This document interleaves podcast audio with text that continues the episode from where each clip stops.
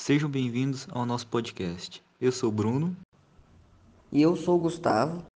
Nós abordaremos o tema futebol. Começando o esporte mais requisitado, visto, comentado e jogado é o futebol, que é um esporte que a maioria das pessoas de todo mundo gosta. Mesmo que algumas delas falem que são 22 homens mais os reservas correndo atrás de uma bola. No entanto, o futebol abrange questões difíceis de serem abordadas, como a religião, a xenofobia, o preconceito, até questões de reviravoltas de jogadores que tinham e levavam uma vida difícil antes de se tornarem jogadores profissionais, que atualmente jogam bem, aqui conseguem seus salários que são compensados pelo seu árduo trabalho conseguindo fazê-los eles terem uma melhora de vida tanto para eles quanto para suas famílias. No entanto, ainda há muitas pessoas que acham que a vida de um jogador é tranquila, que é fácil, que só ganha dinheiro, é rico e pronto, acabou. Porém, não é assim. A parcela de jogadores que se dão muito bem na vida, a ponto de terem a vida ganha após de se aposentarem dos gramados, nem chega perto de 70%, que isso é fato. Além de terem que dar resultados para seus times nos jogos e de terem uma alimentação balanceada. Senão, eles são dispensados seus times e um belo exemplo são os jogadores aqui do Brasil. No entanto, há outras boas coisas no futebol, como os campeonatos nacionais e internacionais. Como exemplo, um nacional seria o nosso querido Brasileirão, que está prestes a chegar nessa temporada. E o internacional seria a bela, a gloriosa e disputada Copa do Mundo, que está para chegar, porém não temos a certeza se ocorrerá em 2022 devido à provável continuação da pandemia. Mesmo assim, a gente temos que torcer para que isso acabe, para que o nosso Brasil finalmente ganhe ou finalmente o Hexa. Porém, não será nada fácil devido a algumas seleções estarem vindo com um grande e poderoso plantel. Como exemplo seria a França, atual campeã da Copa do Mundo, que provavelmente vai vir com Kylian Mbappé, a Bélgica com Lukaku e Kevin De Bruyne, a Inglaterra com Harry Kane e Rashford, a nossa pior e conhecida rival, a Alemanha, com, vindo com um dos maiores goleiros do mundo, o Manuel Neuer, e Portugal com o conhecido e famoso Cristiano Ronaldo, o CR7, isso sendo em relação às possíveis seleções da Europa na Copa. Em março de 2020, o futebol brasileiro foi paralisado por causa dos primeiros avanços da pandemia no Brasil.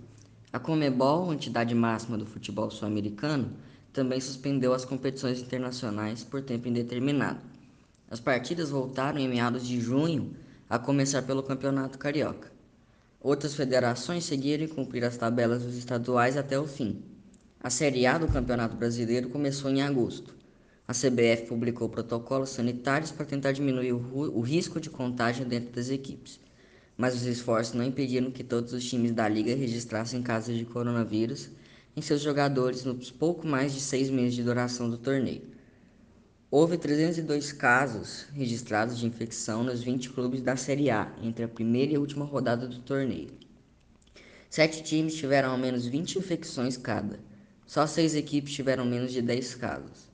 Após isso tudo, o Flamengo veio para trás para uma grande recuperação que permitiu renovar seu título brasileiro, assim se sagrando bicampeão brasileiro, depois do sucesso também em 2019. Foi uma briga verdadeiramente impressionante pelo título do Brasileirão, já que a liderança mudou muitas vezes de dono, sendo o Flamengo foi campeão com um ponto acima do Internacional e três do Atlético Mineiro.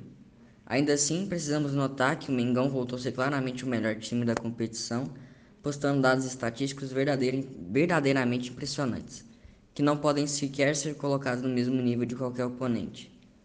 O Palmeiras chega ao bicampeonato da Libertadores Grêmio, São Paulo e Santos se mantêm como os brasileiros mais vencedores do torneio, com três títulos seguidos, ainda por Cruzeiro, Flamengo e Inter com dois, com dois, e Atlético Mineiro, Corinthians e Vasco com um. Os efeitos da pandemia foram bem marcantes nos campeonatos de futebol das federações dos estados e naqueles coordenados pela Confederação Brasileira de Futebol. Por causa disso, alguns jogos foram suspensos datas modificadas e houve mudanças também no calendário do futebol brasileiro de 2021. A Série A está prevista para começar em 30 de maio. Terá 38 rodadas e os últimos jogos da temporada serão no dia 5 de dezembro.